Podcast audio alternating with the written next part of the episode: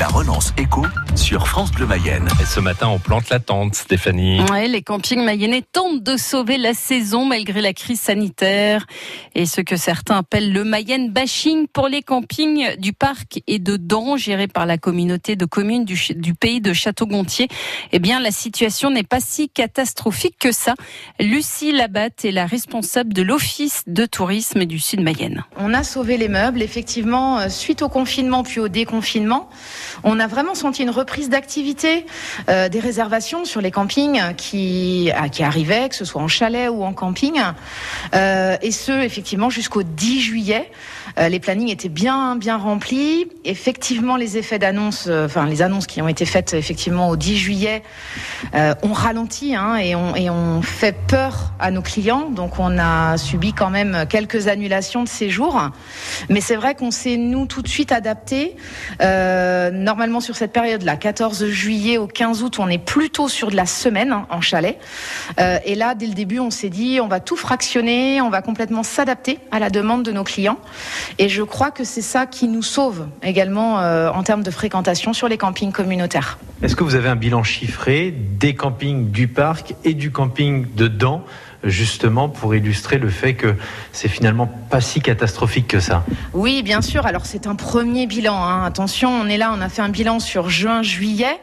Sur le camping du parc de Château-Gontier, on a une baisse de 27% de fréquentation, euh, mais il est quand même à noter qu'on a une hausse, et on ne s'y attendait pas, de 10% en location de chalets. Il est vrai qu'il y a eu un report et un transfert peut-être des nuitées camping vers les chalets, puisque les chalets sont autonomes en termes de sanitaire. Donc ça répond pleinement euh, aux attentes de nos clients qui peuvent parfois avoir peur d'équipements collectifs en cette période. Euh, mais sinon, ce 27% de baisse s'explique majoritairement, alors pour deux tiers, par les annulations de groupe, hein, séjours, camps, colonies d'enfants. On dit souvent que les Français sont restés en France pour ces vacances d'été. Est-ce que les Mayennais sont restés en Mayenne pour la période estivale justement Est-ce que vous avez constaté un certain tourisme de proximité? Oui, et je les en remercie très sincèrement.